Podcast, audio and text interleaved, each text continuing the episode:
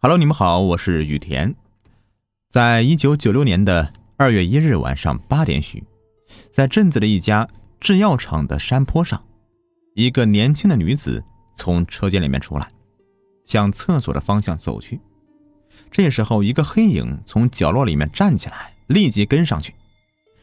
这时候，又有一个女人从车间里面跑出来，追上前边的女人。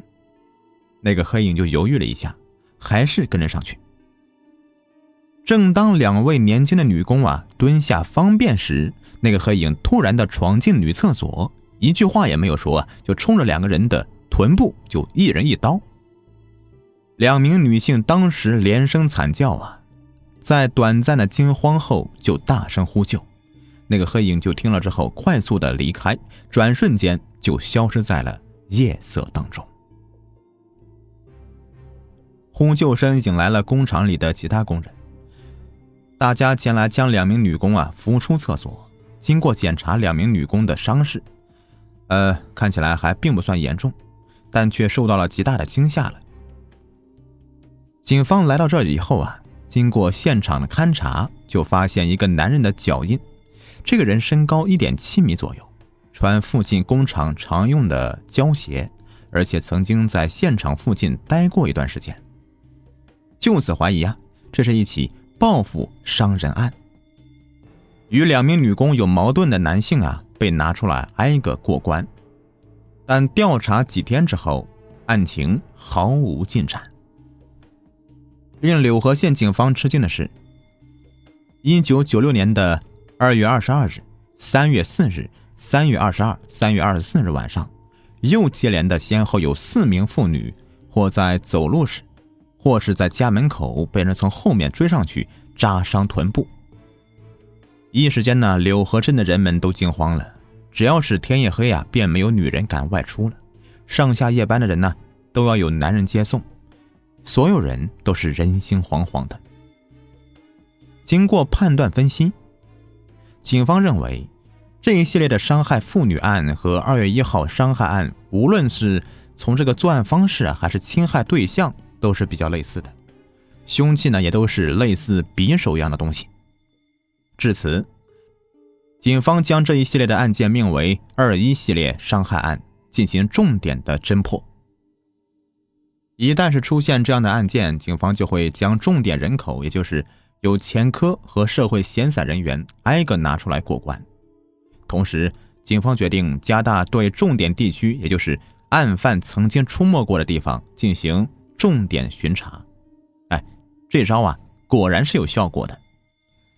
三月末啊，一直到五月初，整个柳河县风平浪静，警方的巡查呢，也渐渐的有些松懈了。但对重点人员的排查却一点都没有慢下来。但令警方没有想到的是啊，就在警方紧锣密鼓的进行排查的时候，一九九六年的五月二十五日、六月十日凌晨。柳河县呢，便有五名妇女在熟睡的床上被歹徒刺伤。令人发指的是，凶手不仅用匕首刺伤女人的臀部、大腿，而且残忍地扎向了女人的阴部所在。更可怕的是，一九九六年的六月十五日这天的凌晨，凶手啊窜到一户人家，竟一次的将母女三人刺伤腹部、阴部。其惨状惨不忍睹，警方被激怒了，同时他们也发现，犯罪分子的手段在逐渐升级，从刚开始的路上随机伤人，到闯入门户去伤人，更可怕的是，他的手段是居然是变得越来越残忍。被伤害的妇女有好几位，这个生育能力都受到影响了。警方通过现场的勘查和检查受害者的伤口，发现这名犯罪分子手上应该是携带有两把匕首，而且啊，这两把匕首的形状都不是市面上能够买到的，很可能是犯罪分子自己加工的。但遗憾的是啊，受害者都是女性，没有和犯罪分子进行过搏斗，因此没有留下什么血迹。至此啊，警方也已经明白了。自己面对的是一个专门针对女性犯罪凶残程度不断升级的变态狂魔。如果不能尽快的抓到他，很可能就会有再次发生命案。所有的柳河警察都动员起来，进行全方位的布控。这一布控啊，就是三个月。紧绷的神经啊，也终于有松懈的时候了。无论是警方还是民众，都渐渐的好了伤疤忘了疼。这该来的，终究还是要来的。一九九六年的九月二十七日，凶手的残忍程度再次升级了。这一天晚上的十一点的时候，一个黑影潜入到柳河城关乡田家屯。将柳河凯蒂公司女职工郭某这个女子割颈杀死后剖腹，并且把她的乳房给带走了。郭某的亲属发现后，吓得是哇哇大哭啊！邻居来了以后，马上报了警。经过现场的勘查，所有警察都低着头不说话了，因为没有别的，这太惭愧了。经过大半年的折腾，几乎所有人都已经是被动员起来了，但是就是没有抓到这个变态。现在呀，他又出来作案了，而且还杀人毁尸。至此，柳河县的系列残杀妇女案正式成为了通化市公安局重点案件。在市局的统一指挥，案犯的各种身材、面部特征被全力挖掘，但可惜的是。所有的活着的受害者都是在熟睡中，或者是背后遭遇袭击的。作案时间呢，又是在晚上，对案犯的描述极为混乱，有的说是二十岁，有的说是呃有四十多岁，还有的说身高在一点七米，有的却说他还不足一点七米。但是所有人都反映这个人是个长脸。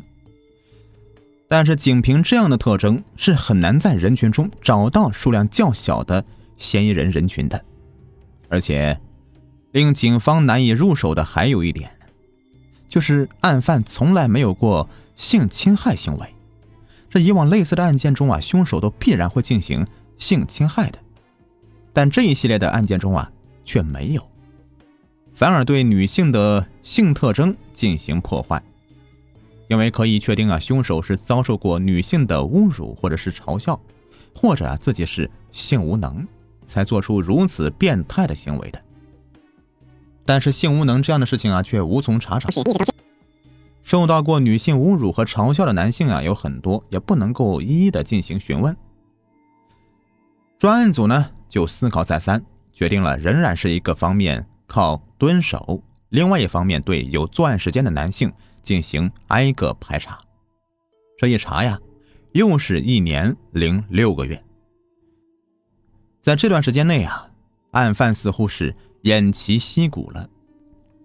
但所有警察都知道，前两次认为案犯呢消失之后，马上就是响亮的耳光。这次自己是绝对不会再被骗了。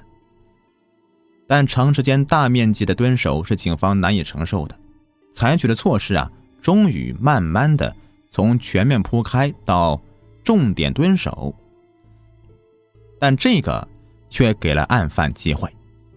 又一起血案发生了，在一九九八年的四月二日晚上的十点许，一个黑影携着刀窜到柳河县向阳镇大兴村程红家，他先将屋外的电线割断，然后偷偷的潜到屋内。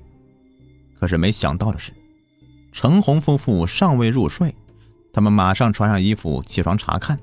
黑影见状，马上就离开了。程红夫妇马上叫来邻居、治安员和警察，也到现场来勘查。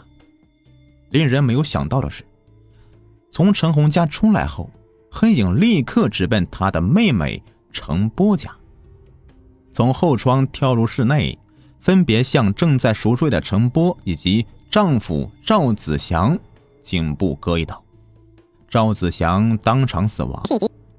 未死的程波跑出门去呼救，黑影追上去就将其杀死在一个村民家的大门外面。呼救声呢引来了程波家附近的人，起来查看呢，就发现死人了，马上就报警。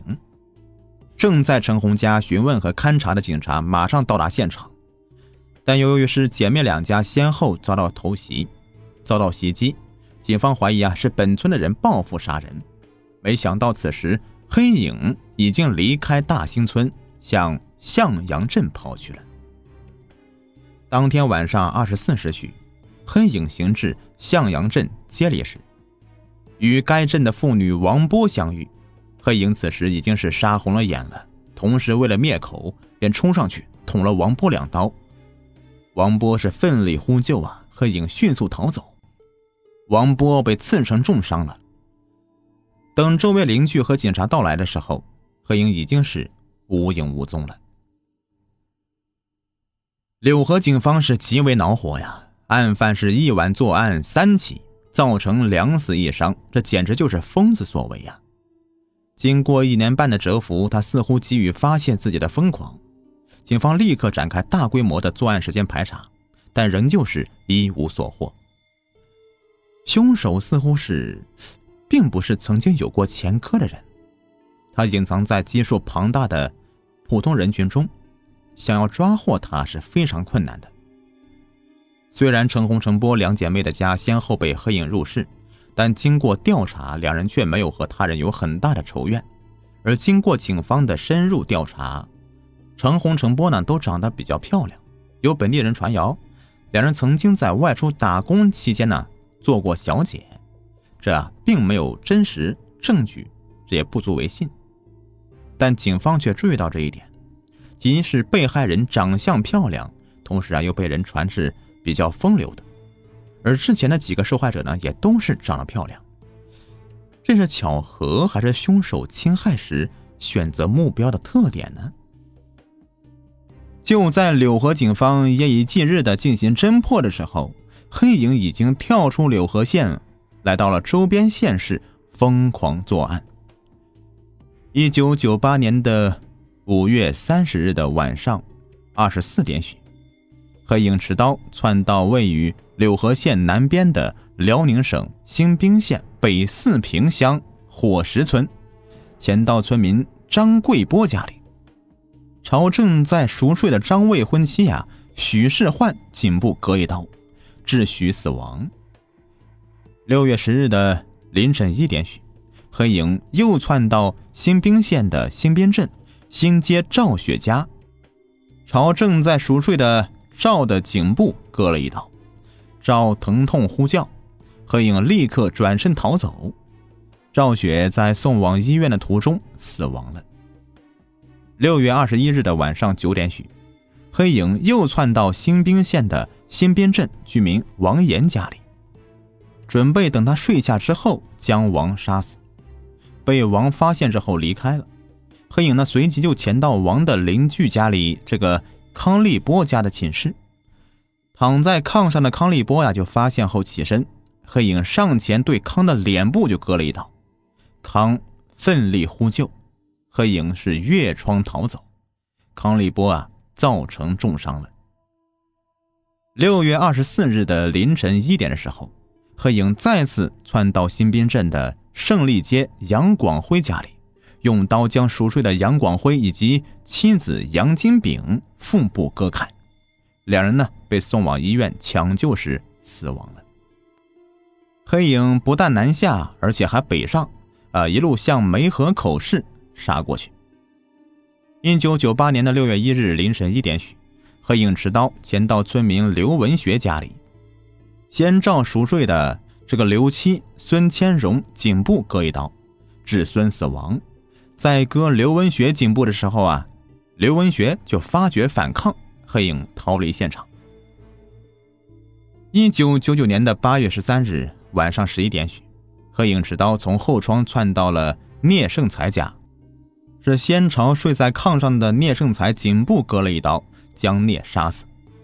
这时候啊，睡在地上的他妻子啊于宝英醒了之后，发觉想要跑出来呼救，黑影追到里屋，朝他的颈部也割了一刀，将鱼杀死。一九九九年的五月三十一日的晚上二十二点许，黑影就窜到了爱林村，潜入村民栾奎刚家里，先后照着这个栾奎刚以及妻子孙丽萍的颈部割一刀，致二人死亡。连续的杀人案的出现，让整个地区都陷入了恐慌，所有人都吓得夜晚不敢入睡，公安机关的压力到达顶点。而经过现场的勘查，犯罪分子应该是开摩托车来到了附近的，而后啊步行进到村子里作案。这个是一个重大发现，说明犯罪分子并不是局限于一个地方，而是在这个地区进行了半流动半固定的作案方式。在新宾县的作案显然是一出有一定的随意性的，在梅河口市则有一定的目标对象，而警方呢又再次发现，案犯侵害的对象虽然是有男有女，但有个特点就是女性长得比较漂亮，在当地啊也是相对比较有名的。案犯如此明目张胆的这个跨地区作案，又使用了。独立的交通工具，但经过多次排查，警方始终没有发现合适的嫌疑对象。至此啊，通化市警方已经是无能为力了。这次案件经过了层层上报，成为国家公安部挂牌督办案件，要求吉林省公安厅同呃这个辽宁省公安厅全力的侦破。但可惜的是，案犯在作案时的留下证据太少。而其本身没有什么前科，所以啊，案件始终是没有什么进展。从一九九九年的五月底呀，案犯似乎就在这个地区消失了。无论是柳河县、新宾县还是梅河口市，都是没有发现类似的杀人案的。警方趁此机会啊，梳理以往案件，发现同类案件也曾在三个地区出现过，只不过是没有杀人。所以呀，之前是没有纳入系列案件的。现在一梳理，就发现该案犯已经杀死十二人，伤害了十七人。国家公安部啊也被这个数字给震惊了，决定将这个案件命名为“柳河及周边地区八幺三系列残杀妇女案”，并列为两千年公安部三号督办大案。虽然警方是挖地三尺，但是。案犯就是没有踪迹，直到两千年的八月二十四日，新兵自治县的北四平乡，在一条静静的小河边，一个全身雪白丰肥的妇女啊，在洗澡时，发现了一个面貌丑陋的男人正冲她飞快的跑来，女人立刻大声尖叫起来，她的丈夫听闻之后从远处跑过来。丑陋男人呢，见此情景，连忙逃窜，可是他的长相却被人家给记了个清清楚楚。据女人和丈夫描述，这个人身高将近一点七米，但应该是不到的，大长脸，长得很丑。逃跑时候啊，骑着一辆摩托车。警方得知这个消息以后啊，马上派人对这对夫妇的描述进行了模拟画像，很快的。一个丑陋男人的就跃然于纸上，因为这个人长得很有特点，所以经过大规模的摸排对照，警方发现了这个人的真实身份。两千年的十一月七日，犯罪嫌疑人杨红军被警方盯上了，而他似乎也嗅到了空气中的紧张气氛，于第二天凌晨出逃。但是天网恢恢，疏而不漏。他在逃窜四天之后被公安人员擒获了。至此啊，发生在吉林省柳河县的八幺三系列残害妇女案告破，同时还发现杨红军还有犯有抢劫、抢夺、放火、故意损坏公私财物、盗窃等多项重罪。现在呢，我们就来看看这个变态杀人狂的人生轨迹吧。一九六四年呢，杨红军出生于，呃，吉林省的柳河县向阳村的一个普通的采伐工人家庭。作为一个伐木工人的儿子，他们家这个当地还是比较，还是比较富裕的。由于他的长相瘦小枯干，又其貌不扬，所以啊，在班级里面经常受同学们的歧视，使本来就不内向的杨红军呢，就慢慢的变得不那么合群了。这种孤独使他产生了强烈的表现欲望，却不知道该如何去发泄。十三岁那年的春天，杨红军突然感觉自己被一种异样的情绪所左右着，几乎是一夜之间，他对异性产生了非常强烈的兴趣。就在那年夏天，向阳乡的一个公厕边上，经常有一个少年在徘徊。最后啊，男女厕所之间的那道墙被人打通了，有好几位妇女惊恐地告诉家人，他们经常发现男厕那边会有一双闪着银光的眼睛看过来。九月的一个下午，埋伏在公厕边上的两个汉子突然冲了出来。把正在那里偷看妇女方便的人给捉住了。一看呢，原来是杨红军。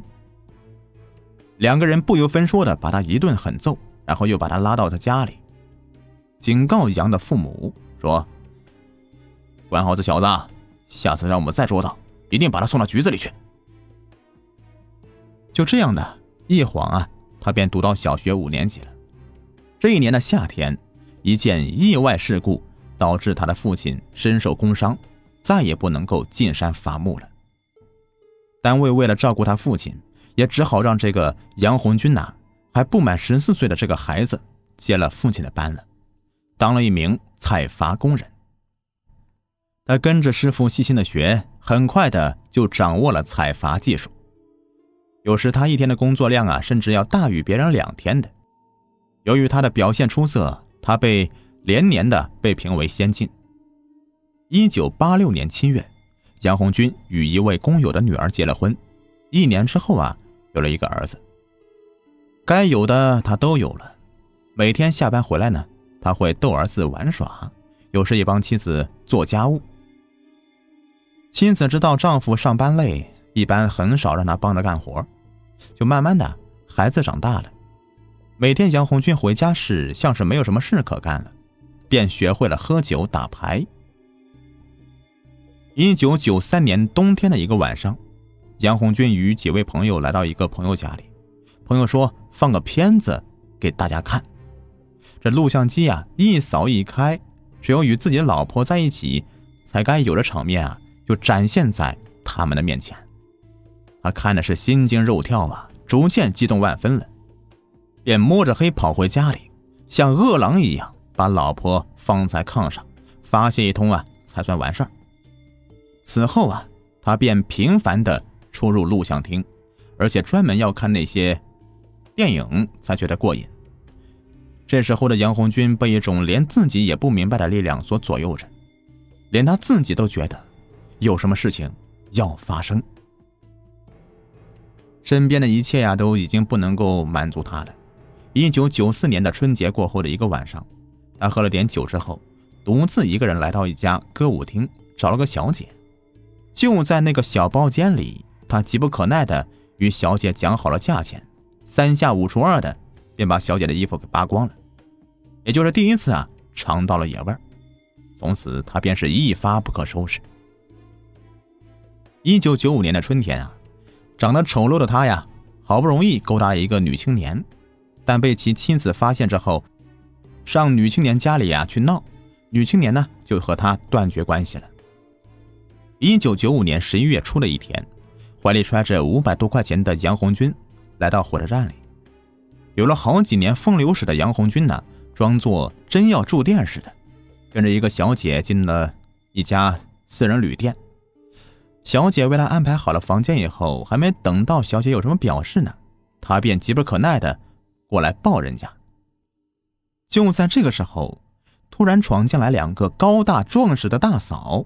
前面那个说道：“兄弟，住店得先交钱，这是这里的规矩。”杨红军满不在乎，同时啊也很老道的往炕里面一歪：“ 怎么先交钱？也行啊啊，五十还是三十？”这时候，后面那个胖女人呢，呼的一下冲上前来。一把把杨红军从炕里面给拽了上来，其速度之快，力量之大呀，着实让他给吃了一惊。什么？三十五十的？你兜里有多少钱？都给老娘拿出来！杨红军明白了，自己不是他们的对手，只好任由这两个壮实的女人把他全部的这个钱呐都给拿走了。事后啊，他是越想越不是个味儿。五百块钱呢，要流多少汗水才能赚回来呀？就这样轻而易举的被几个老娘们给抢去了，就这么容易的就败在几个女人手下了。杨红军左思右想，怎么也咽不下这口气。可是事情还没等他回过味来呢，却发现呢自己染上性病了。妻子知道以后啊，和他大吵起来。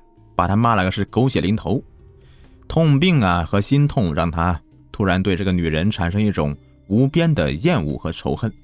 他想，自己应该做了些什么。对女人呢，尤其是那些年轻的、有些姿色的女人，有了这样的想法，他不由得激动起来了，全身燥热，坐立不安。他想报复女人，尤其是那些年轻漂亮的女人。他自己呀，用废弃的伐木锯条打制成两边锋利的匕首，转了几天呢，他也没有下手的机会。一九九六年的一月二十七日，他来到这个歌厅里面领出个小姐，他想把自己的性病啊传给这个鸡婆，但也许是目的性太强的缘故，他却不能够进入。啊，小姐呢对他的失败加以嘲笑，杨红军不由得大怒起来。就是在这一刻起，他觉得再也不能忍受女人了。一九九六年的二月一日晚上八点十分，在镇子的一家制药厂的山坡上，他看到一个从车间里面走出的女子，向厕所方向走去。杨红军激动起来，立即跟了上去。这时候啊，又一个人从车间里面跑出来，追上前边的女人。杨红军犹豫了一下，还是跟了上去。这一起做两个，这个想法呀令他兴奋。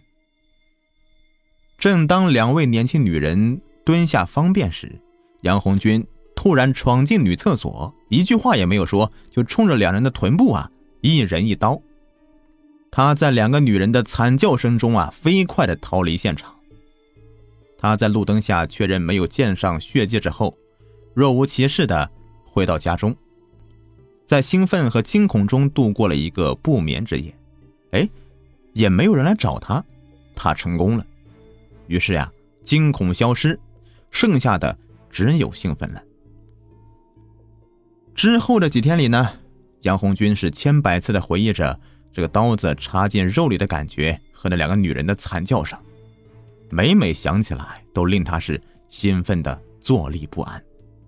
一种成就感，一种满足感，在他心里面呢是溢满了。然而，这种感觉呢，就过了十多天以后，便不再有了，不再强烈了。对女人的仇恨呢，和那种感觉的需求，让他再次的揣着这个匕首走出家门，连续多次作案。由于呢，这个女人们发现街上不安全，就很少出门了。一连几天呢，杨红军几乎都找不到一个残害妇女的机会。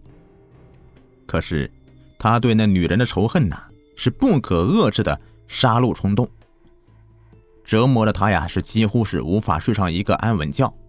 焦灼和无处发泄的仇恨，让他进一步的行动去。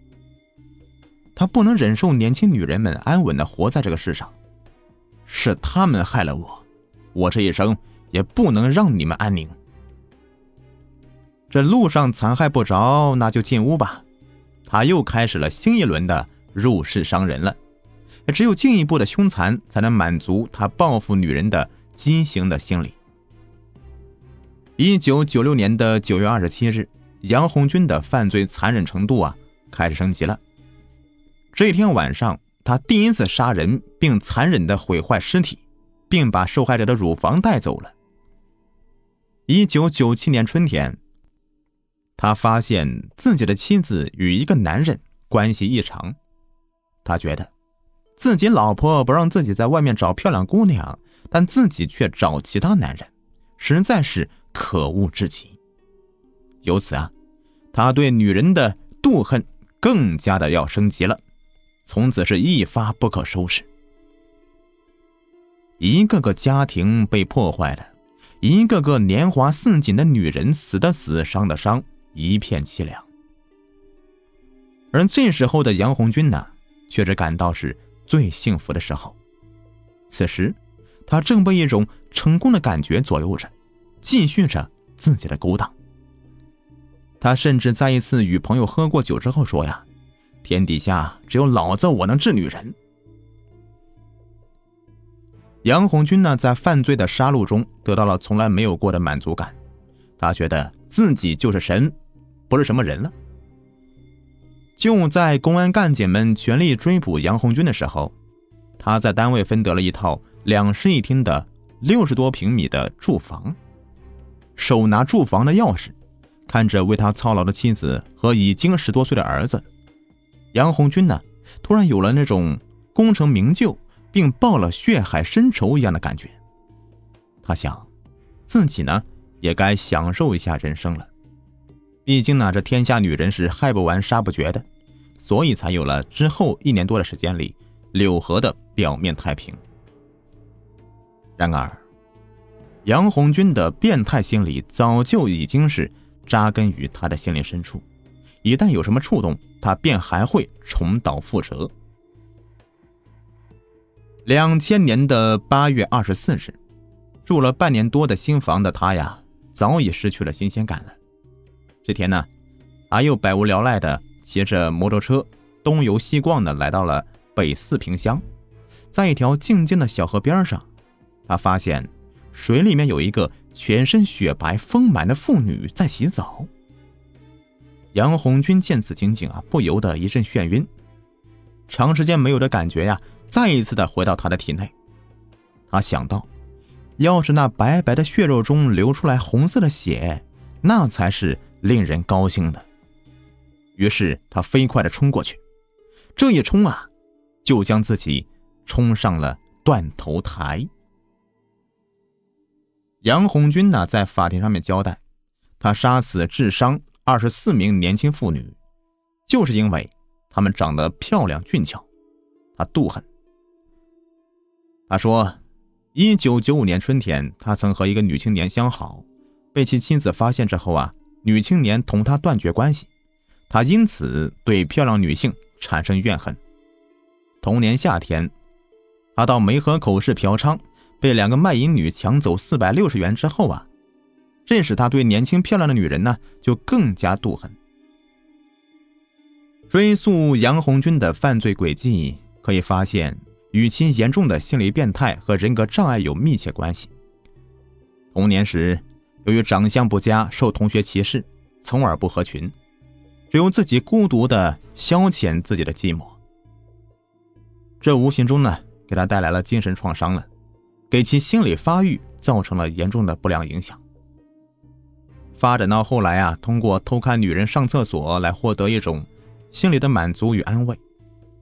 婚后啊，由于生活没什么压力，有多余时间的难以打发，精神上的空虚感加上不良的环境，就是他与朋友啊看那个黄色录像。使他是屡屡的在外寻求刺激和性心理的生理的满足，屡屡得手的他呀，却不料到，不但钱被抢了，而且还染上性病，加上先天素质的缺陷，使他产生一种极重的报复心理和反社会型的人格障碍。在这样的变态心理的促使下，便频频作案，不但杀死年轻漂亮的女人，还专门刺伤女人的臀部、大腿。甚至阴部等部位。更令人发指的是，不但杀死了人，还割下乳房带走。他一步一步的演变成了色情杀人狂，以种种凶残的方式，不但实施自己报复的目的，更用来满足自己严重扭曲变态的性需求。